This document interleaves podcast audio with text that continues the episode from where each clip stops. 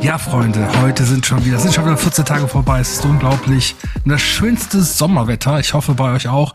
Heute zu Gast die wunderbare Simone Harre.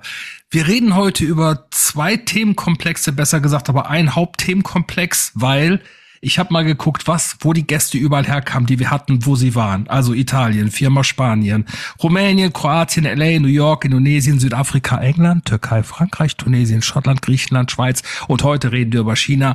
Unser großes Themenkomplex ist, dass wir über die Welt reden und mal wieder über äh, China. Und ich begrüße die Simone, die gleichzeitig auch Glücksforscherin ist. Da bin ich aber ganz gespannt. Ja, ich ich alter Misanthrop, ob man da was machen kann.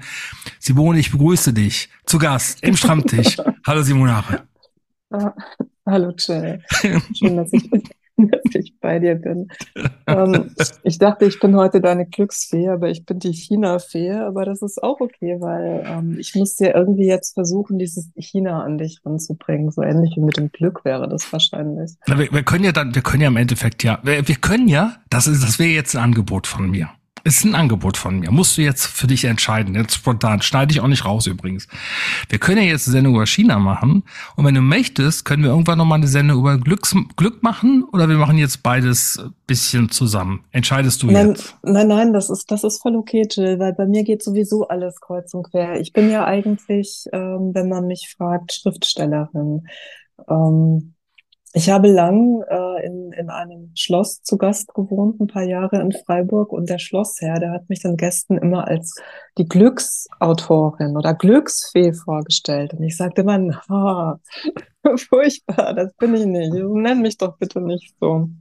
War, warst ich bin du Schriftstellerin. Warst du eine Muse für ihn vielleicht? Ja, das, das vielleicht auch, aber das, ich habe halt Glücksbücher geschrieben. Also ich hatte welche veröffentlicht und äh, aktuell damals auch zu Freiburg, das ganz gut lief und das er allen irgendwie auch verschenkte. Und dann war ich halt immer die Glücksautorin. Aber das hat mich so in meinem Selbstprofil degradiert. Aber das ist Schwachsinn, weil ähm, also ich, ich ich, ich verteidige ja das Glück im Sinne von, ich will es ernsthaft wieder hervorholen. Ich will nicht dieses Wellness-Glück. Und dann schäme ich mich selbst für dieses Wort. Ist ja irgendwie paradox. Also da muss ich ja schon auch mhm. irgendwie dazu stehen. Und wenn die Leute mich auch bis heute liebevoll wieder oder inzwischen Glücksfee nennen, na gut, dann, dann tun sie es. Vielleicht muss ich es dann einfach auch tun, damit das, ja, damit es auch vielleicht gut klingt. Und China war ja auch eine Glücksreise. Also über mehrere Jahre. Insofern passt das ja alles zusammen. Kann man ähm, Glück auch ein bisschen erzwingen? oh, das ist ja jetzt das schlimmste Paradox überhaupt. Also du kannst ähm, deinen Glücksmuskel anstrengen im Sinne, dass du ähm, dich einfach in deiner Bewusstheit übst, ja. Ähm, aber erzwingen, äh, das wäre ja voll krass. Das ist ja wie wenn du zu jemandem sagen würdest, ähm, streng dich mal an zu entspannen. So, das, ich, ich nehme jetzt einfach mal ein ganz triviales Beispiel, was glaube ich unsere Hörer auch alle kennen.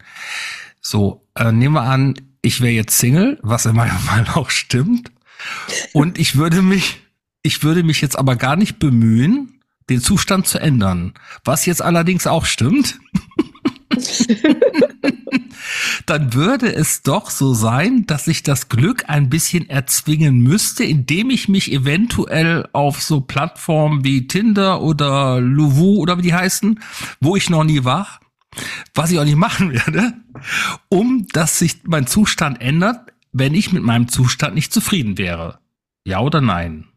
Ja, eigentlich machst du zunächst alles richtig, weil ähm, die Leute, die, die glauben, sie müssen jetzt äh, zwanghaft nach einem Partner suchen, die werden ja ja, die werden bei Tinder dann irgendwie irgendwas finden, wie in so einem Warenhaus. Dann haben sie halt jemanden, mit dem sie dann vielleicht ein paar Monate nicht einsam sind, aber das ist ja nicht das, was sie wollen. Und wie oft passiert es, dass man dann dort tatsächlich seine Synergien connected kriegt?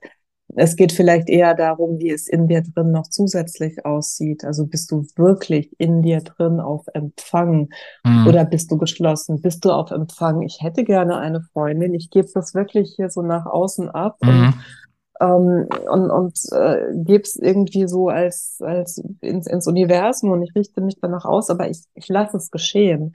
Das ist ja wie so, die, ist wie so Zen und die Kunst des Bogenschießens. Du kannst ein Jahr lang vor diesem Target stehen Ja. Und es geht nicht drum, dass du wie Robin Hood die ganze Zeit Schießübungen machst, sondern du wirst gar nichts tun. Du wirst so lange da stehen, bis du dieses Ziel meditativ so verinnerlicht hast, bis du, bis du eins geworden bist mit dem Universum. Und dann irgendwann kommt der Moment, da weißt du da schießt der Pfeil und er schießt ins Schwarze. Das ist so der Sinn dahinter. Und so ist es offenbar mit, mit allem und so ist es halt auch mit dem Glück, aber du musst ausgerichtet sein. Aber wie ist es denn mit Menschen? Also wenn ich mit unseren Gästen rede. Und vorher habe ich ja auch schon Sachen gemacht, so fürs Radio, Interviews geführt und für Printmedien. Und jeder Gast, den ich hatte, der in seinem Beruf erfolgreich war, der sagt zu mir, ich war zum richtigen Zeitpunkt an der richtigen Stelle auch, das gehörte dazu, und ich hatte da auch Glück. Was ist das denn dann für ein Glück? Gott, das ist ein bisschen äh, verzwickt, weil da sind mehrere Dinge in einem. Also zunächst, warum waren sie an der richtigen, zur richtigen Zeit an der richtigen Stelle? Ja, vielleicht waren sie gut ausgerichtet. So, vielleicht waren sie einfach komplett offen. Ähm, das will ich dann einfach mal so begreifen. Ähm, aber manchmal sind die Zeiten einfach ähm, da kannst du noch so sehr ausgerichtet sein. Ich glaube, es gibt einfach auch Zeiten, die, die, die spielen dir nicht in die Hände. Also nehmen wir mal die 80er Jahre, die waren lebendig, die waren noch voller mhm. Kunst und, und, mhm, und ja. Geist und voller mhm. Offenheit auch für, für Abwegiges. Und mhm. ähm, da konntest du ganz viel Neues reintragen, da konntest du gesehen werden, wenn du da gefunkt hast. Das mhm. ähm, ist heute um ein, um ein Vielfaches schwieriger. Und wenn Sie dann dazu sagen, ich hatte Glück, dann tun Sie ja ihre, ihr eigenes Mindset unter den Scheffel stellen. Dann ist es ja ein Zufallsglück. Und ich glaube, es ist eher kein Zufallsglück. Du, du, du glaubst, dass so wie die Botschaft ist Universum. Also ich tue etwas und das, was dann auch passiert, was ich als Glück definiere, ist einfach ein Zeichen von meinem Sein und meinem Tun und meinen Gedanken. Ja, ich verstehe uns schon als sehr energetische Wesen, die mit allem irgendwie in, ähm, äh, in, in Schwingung sind. Und unser, unser, unsere Aufgabe geht eher dahin, dass wir verstehen, in welcher Schwingung befinden wir uns. Also im Sinne von nicht nur Frequenz, so, sondern äh, in welcher, wie, wie sind wir aufgestellt innerlich? Also wo sind unsere Glaubenssätze? Was haben wir erlebt? Was haben wir wie für Schlussfolgerungen in uns? Wo, wo, wo hängen wir fest, obwohl wir es gar nicht merken und so weiter? Da gibt's ja, gibt's ja so viel. Ähm, und und äh, all das äh, richtet aus, sendet aus. Und das ist oft überhaupt nicht klar. Und bei manchen Leuten ist es besonders klar. Und ich glaube, die haben auch bessere Chancen. Also ich, ich sage dir mal eine Schlussfolgerung, die mir auffällt. Also wir sind ja so ein bisschen gleiche Kinder, gleiche Zeit groß geworden und das mit den 80ern kann ich ja natürlich total unterschreiben. Wahrscheinlich werden es die 70er auch noch sagen. Ich glaube, in den 60ern war es nicht so, aber die 70er, glaube ich, waren auch noch so, dass die 80er unglaublich frei von der Kultur waren, der Musikrevolution und Musikkultur und irgendwie war alles möglich. Also es war sehr viel möglich und äh, jeder konnte anders sein, ne? ohne das dauernd zu benennen in der Öffentlichkeit. Also, ähm, was mir auffällt in den letzten Jahren und immer mehr, das war aber auch vor Corona schon so, dass Menschen fast gar keine Spontanität haben und dass Menschen sich im persönlichen Umfeld, das fällt mir halt auf, weil ich seit knapp zehn Jahren kein Handy habe, ein Festnetztelefon, ja, aber kein Handy. Das heißt also, bei mir gibt's keinen WhatsApp oder wie das Ding jetzt heißt dass Menschen sich total extrahiert haben vom Sehen, vom Fühlen, vom Umarmen, ähm, dass man immer was Besseres zu tun hat oder wieder keine Zeit hat oder auch wenn man in der gleichen Stadt wohnt oder nicht weit voneinander entfernt wohnt. Also ich habe das Gefühl, dass Menschen sich gar nicht mehr begegnen wollen oder nur ja, noch in ihrem so. kleinsten Umfeld. Das ist jetzt vielleicht ist das bei mir so. Wie, wie fällt, wie, wie siehst du das? Es geht mir ganz genauso. Also das war vor Corona schon, wie du gesagt hast, so hat mit Corona zugelegt, wobei wir da noch mal so in diesem Online-Kreis stärker zusammengekommen sind. Das war mhm. eigentlich ganz cool die Zeit. Ich habe sehr sehr viel Menschen in der Zeit nah kennengelernt und dann nach Corona ist ist etwas explodiert, mit dem ich überhaupt nicht fertig werde. Die Leute sind ähm, völlig vernebelt, völlig äh, unzuverlässig, völlig unverbindlich, mhm, völlig weggeschossen. Ja, ja diese, ähm, diese Unverbindlichkeit. Ich nehme das jetzt nicht persönlich. Ich mache das wie ein Therapeut. Also ich weiß, dass ich nicht das Problem bin. Aber natürlich macht das was mit einem, wenn man immer wieder im Endeffekt, wenn man immer wieder auf Unverbindlichkeit trifft, obwohl man verbindend sein möchte, obwohl man sagt, lass uns doch jetzt bitte mal sehen und dieses kleinste Treffen wird zu einer Qual oder äh, es wird so anstrengend und der andere irgendwie, man denkt so, wa was, was ist los? Warum? Ich, Gut, an mir wird es nicht liegen, aber oder vielleicht doch oder was denkst du, was denkst du passiert da? Ich beantworte das mal auf einer anderen Ebene, äh, weil wir waren ja gerade bei Single und Tinder. Ja. Ähm, also meine äh, ältere Tochter, die äh, meinte, dass in ihrem äh, Umfeld eigentlich alle in irgendeiner Form auf diesen Plattformen unterwegs sind ja. und dort sehr verzweifelt versuchen, Kontakte zu generieren, nicht damit glücklich sind, ja. wohlbemerkt. Ähm, und dass es aber zur Folge hat, ähm, dass diese Leute, die Jungen wahrscheinlich noch stärker als die Älteren, weil die noch was anderes gewöhnt sind, dass sie sich nur noch auf dieses Online ähm, fokussieren. Das heißt, wir, wir leben ja über Wahrnehmung. Also auch unser Glück ist, da geht es um Wahrnehmung, mhm. Verstand, nicht Kognition. Und ähm, die leben die, die sind konzentriert auf das Handy, auf das, das, das ist so das zweite Gehirn. Mhm. Und alles, was außen herum ist, was du jetzt mit Spontanität auch beschrieben hast, also diese Wahrnehmung im Außen, die ist zwar da und dort, dort müssen sie funktionieren, dort sind sie aber nicht auf ein Du und Du geschaltet. Also da ist ja die, da findet diese Kommunikation nicht statt. Also klar quatschen die da draußen, aber es ist, als würdest du diese, diese, diese tiefere Geschichte da gar nicht mehr abgreifen, weil die eben woanders geschieht.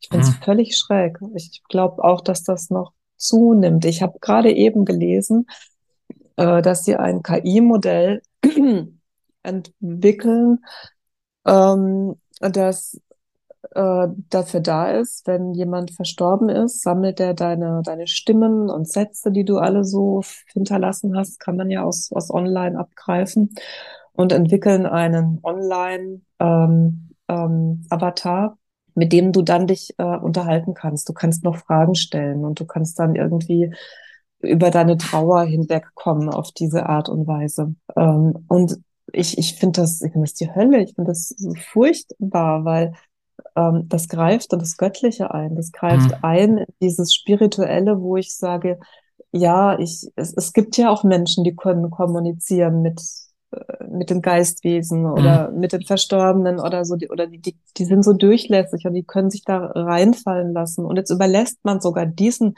diesen geistigen Raum der KI. Also äh, das, das ist katastrophal, finde ich. Kein Respekt mehr vor dem Tod, kein Respekt mehr und keine kein, ähm, wir haben ja den Tod eh abstrahiert. Das finde ich ja immer ganz spannend, dass man, wenn man sieht, dass wir, wir extrahieren ältere Menschen in äh, Pflegeheime, weil wir wollen uns mit dem Tod nicht auseinandersetzen. Früher auf den Dörfern war es ja so, dass man Menschen, die starben, irgendwie aufgebahrt hat. Jeder konnte sich verabschieden. Man hat gemerkt, der Tod ist nicht so schlimm und der, der war dann ein paar Tage.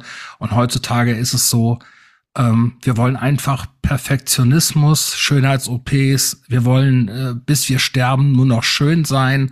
Und der Tod ist was, was so eigentlich gar nicht gedacht werden darf. Naja, es ist ja gar nicht mal das Extrahieren des Todes. So sieht es auf den ersten Blick aus. Es ist das Extrahieren des Lebens. Also, weil du kommst auf die Welt, um zu sterben. So, sonst kommst du nicht auf die Welt. Es geht nicht anders. Und und äh, jede, jede Veränderung, jeder Veränderungsprozess, den wir brauchen, der ist ein kleiner Tod. Du musst so viel Tode in deinem Leben sterben, sonst äh, brauchst du nicht hier zu sein. Und äh, das, das ist so ein, etwas, was wir nicht gut verstehen können. Das verstehen wir vor allen Dingen dann nicht gut, wenn wir uns eben nur auf sowas Äußeres einlassen können. Diese, diese Geschichte, Aber, ja, Entschuldigung. Hm? Aber Chill, du wolltest doch über China was wissen. Bitte mehr voll im Glück. ja, ich, ein guter, ein guter Journalist und äh, Interviewer lässt es so laufen, wie es gerade entsteht. Und wenn gerade gerade da da Bedarf ist oder wenn wir gerade bei dem Thema sind, dann dann ist es gerade beim Glück. Fällt es dir leichter, über China zu reden als über Glück? Nein, nein, nicht. Okay. Aber du kannst jederzeit die Kurve kriegen. ähm, ich wollte noch kurz was sagen. Es fällt mir vor, glaube ich, 20 oder 20 Jahren hat ähm, Robin Williams einen Film gemacht, den fast keiner kennt. Ich glaube, der heißt Final Cut. Genau, der heißt Final Cut. Den kennt fast niemand. Und da ging es darum, dass er nach dem Tod die Erinnerungen, die gespeichert wurden, zusammenschnitt und daraus ein Video machte. Und dieses Video wurde den ähm, Überlebenden gezeigt. Das war vor über 20 Jahren. Und ich beschäftige mich längere Zeit jetzt schon mit Meta-Human Metadaten, mit, ähm, mit Deepfake, also mit, mit wirklich, die sind mittlerweile bei Deepfake so gut, dass du es einfach nicht mehr erkennen kannst, dass es einfach ein anderer Charakter ist. Also das Gesicht auf jemand anders setzen und mit einer perfekten Beleuchtung. Und ich beschäftige mich mit, mit den Bots, mit den Sprachbots und mit den Bildbots. Und gerade bei den Bildbots, bei die Sprachbots sind noch nicht so gut. Also ich würde sagen, wenn du gut schreiben kannst, ist so ein Sprachbot noch nicht so gut wie ChatGPT. Aber die Bildbots, es ist unfassbar, was mittlerweile, wenn du ein paar generische Wörter eingibst, was diese KI kann oder die AI. Und es ist erschreckend. Und die sind, wenn man sich vorstellt, dass die natürlich in der Entwicklung viel weiter sind als das, was sie uns sagen, kann man sich vorstellen, wo wir uns eigentlich befinden. Und tatsächlich ist das bedrohlich. Und äh, es gibt ja diesen Surrogate, glaube ich, heißt er so Surrogate oder Surrogate, den Film, wo die Menschen nur noch in so einer nur noch mit einer VR-Brille, die ich tatsächlich auch habe, da sitzen und nur noch in so einer, ja, die leben eigentlich nur noch in einer virtuellen Welt. Meinst ja. du, das ist die Zukunft? Die reine virtuelle ja, Welt? Ich habe keine Ahnung, wo sich denn entwickelt. Also vielleicht werden wir in 100 Jahren uns sehr mittelalterlich empfinden ich finde diese virtuelle Welt zunächst mal, der ganze Computer und Chat-GPT und so weiter, KI, das ist ja zunächst mal alles nicht schlimm. Das ist ja nur die Frage, wie gehe ich damit um und welches, ja, welchen Bewusstseinsgrad habe ich. Wenn ich den nicht habe, dann äh, übernimmt mich halt die Maschine, dann missbraucht die Maschine das und wir haben zurzeit einen Bewusstseinsgrad, den finde ich unterirdisch. Also wir sind ja sogar ähm, nachgewiesenermaßen 20 Prozent äh, hat unser IQ gelitten, unser EQ wahrscheinlich auch. Also äh, wir, wir können uns ja gar nicht mehr zurechtfinden. Ähm, es, also wir, wir sind nur im Kopf, wir sind ähm, im Verstand, wir sind ähm, im Handy, wir sind abgelenkt, wir sind gestresst, wir sind nicht in unserer Herzenergie, wir sind nicht in unserer Wahrnehmung wir sind nicht in unserer Intuition. Und solange diese Disbalance ist, und diese Disbalance, die ist ähm, über die Jahrzehnte immer krasser mhm. geworden, mhm. solange wird, wird uns die Maschine auf eine negative Art einnehmen. So, mir fällt es mir fällt's natürlich besonders auf, weil ich, wie gesagt, seit neun Jahren, acht, neun, zehn Jahren, ich weiß es nicht mehr, könnt ihr selber nachgucken, das Samsung S, das Samsung 4S war das letzte Handy, was ich tatsächlich mit Vertrag gekauft habe. Samsung 4S. Wir sind jetzt bei Samsung, glaube ich, 30 oder so. Samsung 4S war das letzte. Deswegen fällt es mir natürlich extrem auf. Ich habe ein Handy dabei. Also ich treffe mich immer mit Menschen, wenn ich weggehe, wenn ich in den Club gehe, wenn ich tanzen gehe, wenn ich irgendwo hingehe. Ich, wenn ich durch die Stadt gehe zur Musik, dann wenn ich alleine bin. Aber wenn ich mich mit Menschen treffe, gibt's ja kein Handy bei mir. Und äh, also Musik höre ich, das ist halt ein MP3-Player, aber so habe ich halt keinen Vertrag seit dieser Zeit und äh, habe halt ein Festnetz. Und mir fällt's halt auf, wie Menschen, also eigentlich gibt's ja einen vielleicht, eine, die Niki vielleicht, die halt das Handy nicht raus aber jeder holt irgendwann dann sein Handy raus. Also in der Kommunikation mit mir schafft es keiner, hat es bis jetzt keiner geschafft, mal zwei Stunden mit mir zu kommunizieren, ohne aufs Handy zu glotzen. Ja, also ich war neulich chinesisch essen, da kriegen wir jetzt mal die Kurve. Es war neulich chinesisch essen und am Nebentisch saßen etwa zehn, zwölf Chinesen, junge Chinesen, ähm, haben sich Essen bestellt und alle, alle hatten äh, in ihr Handy geguckt. Mhm. Keiner sprach miteinander. Ähm, Nicht einer. Und dann äh, kam das Essen. Dann war ganz kurz, so fünf Minuten, gab es irgendwie ein Geplapper. Und dann hatte während dem Essen wieder jeder sein Handy Hm. drauf geguckt. Also diese Leute waren über die ganze Zeit, die sie da saßen, so eine große Gruppe, haben die kein, kein Wort miteinander Hm. gewechselt. Dann gingen die, dann kamen die nächsten, das waren dann zwei Chinesinnen, die saßen sich gegenüber und haben auch beide nur in ihr Handy geguckt, statt miteinander zu reden. Also wir haben da immer hingeguckt und es war wie im Film und ich, ich, ich sehe das so oft und ich sehe das, aber halt wiederum in China ganz, das war jetzt nicht in China, nur in einem chinesischen Restaurant, Hm. aber bei Chinesen halt ganz, ganz, ganz besonders. Hm. Wieso? Ja, die sind halt weniger technikfeindlich als wir. Bei uns ist Hm. es ja so, dass, dass wir ja noch dieses ähm, deutsche, ähm, äh, ja, wir, wir sind da mit der Technik zurückhaltender, wir wollen nicht beobachtet werden, was wir da von uns geben. Und ähm, also die, die ältere Generation hat da ein bisschen Schwierigkeiten. Mm, Und auch die jüngere Generation ist nicht ganz so freudig, naiv wie wie die Chinesen. Die Chinesen sind so nach vorne gerichtet, die sind so auch wie Kinder sehr verspielt, was ja auch positive Aspekte hat. Ähm, die nehmen alles, was, was kommt, nehmen die sofort. Das, das ist so fast unreflektiert, aber eben wie ein Kind. Also man, es hat immer so zwei Seiten. Wir sind bei allem furchtbar misstrauisch, aber dafür geben wir wenig Dingen die Chance. Und die sind gar nicht misstrauisch, geben die Chance, aber sie, sie verlieren dabei auch sehr oft ihr Herz. Also das ist so, wir könnten von denen was lernen, die könnten von uns halt echt was lernen.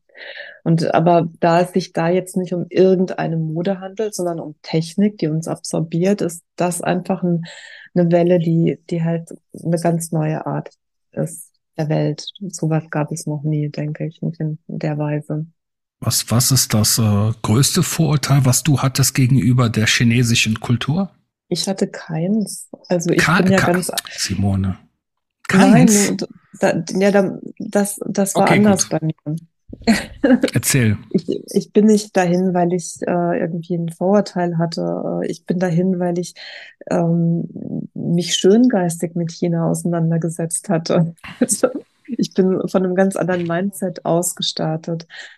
Ähm, ich hatte vor schon vor über 20 Jahren mich mit China auseinandergesetzt. Damals war China irgendwie nicht das China von heute. Äh, Da waren chinesische Filme und Landschaftsgärten und Kunst und äh, Möbel und irgendwie das hatte, das war so eine, so eine Zeit, da fand man Mhm. China irgendwie ganz exotisch. Und ähm, ja, das ebbte auch wieder ab, wobei ich das in meinem Studium auch wieder entdeckt hatte, also im, im Abschluss. Und dann war ich aber zu Besuch bei einem Stadtrat zu einem Interview und der erklärte mir, dass er gerne eine chinesische Partnerstadt hätte. Und da brachte ich dann mein chinesisches Wissen ins Spiel. Und so kam ich das erste Mal nach China. Wir gingen auf die Suche nach einer chinesischen Partnerstadt. Ach, sehr schön. Ja, da bin ich ja auch, da hatten wir auch den, den Hakan hier als Gast, der, äh, wir haben ja auch viele Partnerstädte, gerade mit, mit Frankreich, Chalon de Champagne ist eine der größten äh, Partnerstädte. Und das ist also, das war bei dir, äh, war, war das jetzt Freiburg Partnerstadt oder? Genau, es ging um Freiburg. Und Okay. ähm, so bin ich da hingekommen. Also ich hatte mich gar nicht auseinandergesetzt damit, was ich da jetzt politisch, gesellschaftlich schwierig finde, weil ich so auf einer ganz anderen Welle da, da losgegangen bin. Ja. Ähm, und dann komme ich da an und dann wirst du aber sofort so krass entzaubert. Und da spielt es überhaupt gar keine Rolle, ob du jetzt negative oder ich sag mal positive Vorurteile hattest. Ja. Du merkst einfach, äh, du hast äh, immer Vorurteile, weil dieses Land China uns so nicht nur so fremd ist, sondern durch die Medien uns einfach ganz besonders fremd vor die Augen geführt wird. Also gut, das ist auch fast immer der Fall, aber bei China dadurch noch stärker, weil China einfach in so einer Negativ, ähm, hauptsächlich Negativbild äh, versunken ist und das ist ja immer irgendwie sehr verzerrt. Das soll zwar nicht die negativen Seiten beschönigen, aber das ist nie das, das, das ganze Bild. Und ich landete da und, und es war furchtbar. Also, weil so von Beijing, der, der, vom Flughafen bis in die Innenstadt, dann mit dem Taxi irgendwie so, weiß nicht, eineinhalb Stunden. Nur monströse Bienenwaben, in denen die Menschen leben. Okay. Also so für, für den deutschen Blick und vor allem, wenn man so auch so was Kleines gewohnt ist, ist das äh, erstmal der totale Horror. Und ähm, auch das Absteigen in so einem bombastischen Hotel. Und dann gehst du aber einmal um die Ecke ähm, und dann fangen die kleinen äh, Nudelküchen an und, und das, das kleine China in den Seitengassen. Mhm. Und, und, und sofort äh, bist du schon wieder in einem anderen Rausch drin und du merkst, mhm. nee, also hier ist, hier ist zehnmal alles anders, als du denkst. Und das fand ich faszinierend. Ähm, wie, wie, ähm, es gibt ja, also ich erlebe das ja immer wieder, wenn wir unsere Gäste haben und die in verschiedenen Ländern leben. Eigentlich hat, warum auch immer, Deutschland immer noch einen enorm guten Ruf in der Welt. Also vielleicht okay. jetzt in England nicht so, aber in vielen Ländern. Also wenn du, gerade wenn du über den Teich kommst, also wenn du sagst, du bist Deutscher, oh, Ingenieurskunst und irgendwie haben die immer noch, die denken, die sind auch diszipliniert, die Deutschen, könnten die Chinesen ja auch denken, ne, eins der wenigsten, ne, du kommst heute nicht, kommst du morgen. Ähm, das ist ja in vielen anderen Ländern so. Wie empfinden die Chinesen denn die Deutschen? Was hast du erlebt? Ja, das ist schön, dass du mich das fragst. Das hat mich nämlich noch keiner so gefragt. Ähm, weil ich sehr hofiert worden bin als Deutsche. Also ich war fraglos toll, ich musste gar nichts dafür tun. Und Deutschland hat einen wirklich sehr guten Ruf. Und das ist, das geht aber auf eine Zeit zurück. Schon hunderte von Jahren sind wir eigentlich eng verbunden. Also wir haben damals zu Goethe-Zeiten haben wir Porzellan eingekauft und die Fassonerien und ähm, auch die, die Dichtung. Also wir, wir hatten sehr viel von China adaptiert, so im 18., 19. Ähm, und auch die Chinesen finden uns spannend mit unserem Handwerk, mit unserer Pünktlichkeit, mit unserer Korrektheit, mit unserem, ähm, ja, sogar diese Würstchen und Sauerkraut ist irgendwie cool. Darauf werden wir allerdings reduziert. Ähm, und halt die Philosophen und die Klassik. Die Klassik ist enorm wichtig. Und das alles zusammen gibt ein fantastisches Bild von Deutschland. Und dann ist es wieder ähnlich wie, also wir haben ein negatives Vorbild, ein, ein negatives Bild über China. Hm. Und, und die haben ein positives Bild über uns und beides ist falsch. Also wir sind mm, nicht mehr mm, Beethoven mm, und wir sind auch nicht mehr so gründlich und, äh, und all das. Aber das ist so unsere, unsere, unser Vorsprung, den wir hatten. Und weil China ja so lange Entwicklungsland war, haben wir ja sowieso so nach außen geguckt. Das hat sich aber schon ähm, verändert. Also äh, ich glaube, man ist schon immer noch an Deutschland interessiert, weil wir ein wichtiges Land in Europa sind. Mm, aber dadurch, dass China selber jetzt mächtiger geworden ist, haben die auch äh, ihre Nase tragen die jetzt auch etwas höher. Und ich war vor allen Dingen in einer Stadt in China, ich weiß nicht, ob du das weißt, es gibt Qingdao, das liegt im Osten am Meer. Ähm, das ist, das ist so die, die, man könnte sagen, das Freiburg von China, ähm, was insofern sogar stimmt, dass die Altstadt aussieht wie in Freiburg. Also die okay. Stadt ist eigentlich komplett deutsch die mhm. Altstadt, weil die Deutschen die eingenommen haben. Ist das sowas wie Blumen, Blumenau in Brasilien? Das ist ja auch so eine äh, so Kolonie ist das, wo ganz viel sind da auch Deutsche oder ist es einfach nur die Architektur? Ja, also es war so, die Deutschen hatten immer gedacht, Mist, wir, wir wollen auch gerne da ein bisschen Kolonialgebiet haben und das bekamen okay. sie aber nicht. Und ähm, dann gab es einen Vorfall, dass äh, ich glaube, zwei deutsche Missionare sind ermordet worden, äh, 1895 oder so um den Dreh. Und dann kam die militärische Flotte, hatte sie einen Grund zu sagen, also so geht's jetzt nicht, ihr Chinesen, mhm. und jetzt, jetzt rücken wir aber mal ein. Und dann kamen die. Und ähm, und kamen und haben das Land aber gepachtet. Sie haben es nicht kolonialisiert im Sinne von eingenommen, sondern ja. ähm, es, es war es war gepachtet. Das, das mhm. ist ein Sonderfall.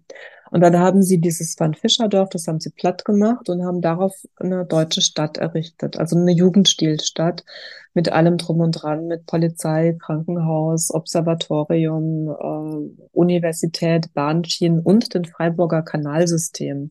Also okay. wir in Freiburg haben hier das äh, Militärregime für Qingdao. Also insofern hat es sogar eine direkte äh, Bedeutung, eine Verbindung.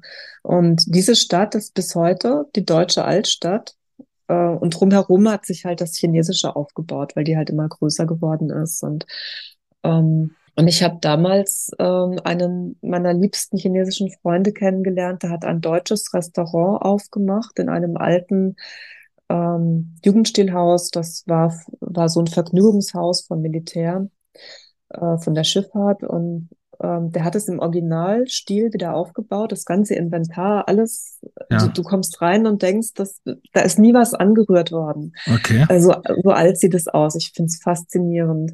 Und ich habe den porträtiert und darüber geschrieben und so und wie gerne er das gemacht hat. Und dann bekam ich Zuschriften aus von Leuten aus Qingdao, die dann ähm, mich beschimpft haben, dass äh, dieser Mann pro Deutsch äh, agiert hätte im, im negativen Sinne, also die Chinesen verraten würde, so die Würde der Chinesen.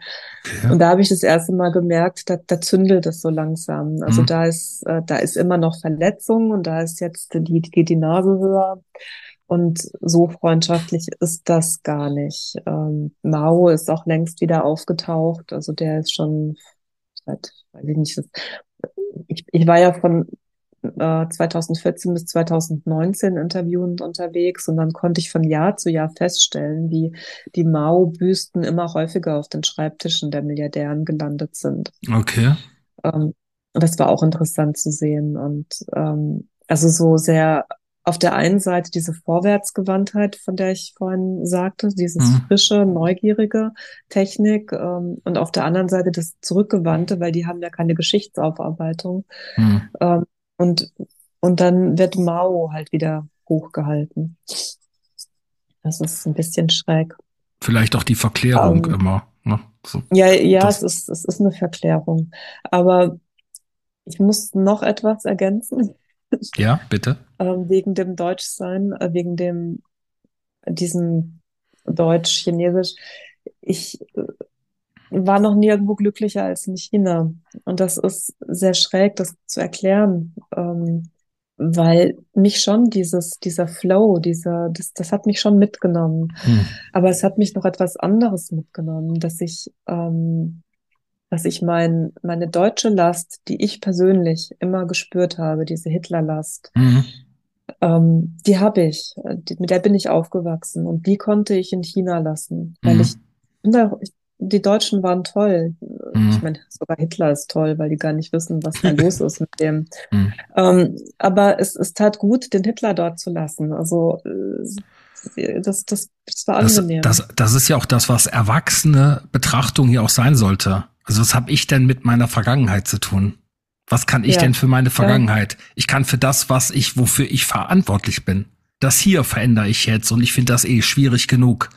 Im Hier und genau. Jetzt ähm, glücklich zu sein und mit der Hier und Jetzt Situation umgehen zu können, wenn man nicht dem Narrativ entspricht, dann finde ich es im Moment in diesem Land extrem schwer. Absolut. Also stimme ich mit dir überein. Ja. Ähm, eine Sache, die ich am Anfang frage, die habe ich gar nicht gefragt. Das ist das erste Mal in 28 Sendungen, aber auch weil wir im Vorfeld darüber gesprochen haben. Ähm, wir haben jetzt noch vier Minuten. Die Zeit ging sehr oh, schnell vorbei. Ähm, ich hoffe, ich habe das, ich habe ja gar nichts Wesentliches gesagt, habe ich den Eindruck. Ich habe ich auch das Gefühl, ich habe, ich habe auch das Gefühl, ich habe nichts Wesentliches gefragt. Also das, wir, wenn du, wenn du, wenn du möchtest, können wir ja gerne zu einem späteren Zeitpunkt nochmal äh, dann nur über China reden. Wenn du möchtest, jetzt ein Angebot von mir. Kannst jetzt auch sagen, nee, ja, ja, ich, wenn ich dafür genug äh, ähm, zu bieten habe, ich rede gerne. Also da, da ich ja der Stramm vom Schrammtisch bin, sage ich ja. Sagst ja? du mal stramm ja. Ne? aber die Frage, die ich dir stellen wollte, aber die haben wir vorher schon, aber ich stelle sie trotzdem. Wie geht's dir? Ja. Äh, Im Moment geht's mir bescheiden, aber mhm. da ich eine Glücksfee bin, wie ich am Anfang sagte, weiß ich ja, dass das Bescheiden ein Werdeprozess ist. Dass ich, ich bin gerade in einem Sterbe- und Werdeprozess. Äh, aber kann man das, kann, aber kann man das immer so? Kann man das immer so? Kann man nicht einfach mal Mensch sein und sagen, ich habe das ja auch, wo ich denke, boah, mich kotzt es gerade an. Mir, mir ist zum Heulen. Ich habe einfach, ich kann nicht mehr. Ja, ich, ich bin so, ich bin so in dem Moment, dass ich sag, so, jetzt, ich bin gerade wirklich, puh. Aber äh, was ich eher meine, ist, dass sich das nicht nur negativ anfühlt, sondern dass mhm. sich das eben auch positiv anfühlt. Mhm, okay, verstehe. Früher hätte sich das, früher hätte sich das nur negativ angefühlt. Ja. Und jetzt, jetzt fühle ich beide Gefühle. Und das ist im Grunde das, was ich ja auch in meinen Glücksseminaren, da will ich irgendwie hin, zu zeigen, ähm, in dir drin, da ist, da ist dein, dein Frieden, da ist dein, dein unantastbares Etwas. Das musst du da, da musst du irgendwo hinkommen. Und dann kann dir ganz viel da außen passieren. Das, das ist einfach auch mal die, gehen. auch mal die Betrachtung von einer anderen Perspektive oder von außen auch mal. Oder nicht so denken, also das ist so dieses, bei Carnegie habe ich das gemerkt, Carnegie-Seminare, ähm, das halb volle Glas mal zu sehen oder aus Zitronen Zitronenlimonade zu machen, die Chance zu sehen in der Krise. Sie sind ja blöde Sprüche. Lauf über Feuer. Ne? Und du weißt, was ich meine. Ne? Es ist ja die Resilienz, diese Widerstandskraft oder mit Dingen umgehen zu können. Ja. Oder? Das, das ist ja das, was heutzutage vielen Menschen fehlt. Nicht jammern, tun. Ja, also alle Leute denken, wenn es ihnen schlecht geht, dann sind sie Verlierer, dann geht es ihnen einfach nur schlecht. Mhm. Aber das ist, ähm, das ist ein sehr vielschichtiges Ding. Darüber könnten wir einen eigenen Podcast machen. Und darüber können wir noch einen Podcast machen. Und wir sind jetzt bei einer Minute zum Schluss und jetzt haben wir schon mindestens zwei Podcasts mit der Simone Haare. ich merke schon, da, da, da, da ergibt sich was. Übrigens, wir wollten uns mal treffen. Ne? Aber das ist jetzt wieder ein anderes Thema, das äh, werden wir auch noch nachholen. Freunde des Stammtisches, diese Sendung, also ich fand die jetzt wahnsinnig kurzweilig. Also ich, ich verstehe gar nicht, wo die Zeit hingegangen ist. Wir wünschen euch das Nein, Allerbeste. Das Allerbeste, Allerschönste. Nutzt das Wetter. Hier scheint die Sonne. Äh, ich hoffe, bei euch auch scheint die Sonne. Der Sommer kommt, der Frühling kommt, die Knospen blühen und meine Orchideen auch. Das Beste von unserer Seite. Wir hören uns mit der Simone wieder. Alles Gute. Macht's gut, Freunde. Ciao. Du musst Tschüss sagen. Ich dachte, ich, ich bin schon weg. Tschüss. tschüss, ihr Blumen. Tschüss, ihr Bienchen. Tschüss, ihr Zuhörer.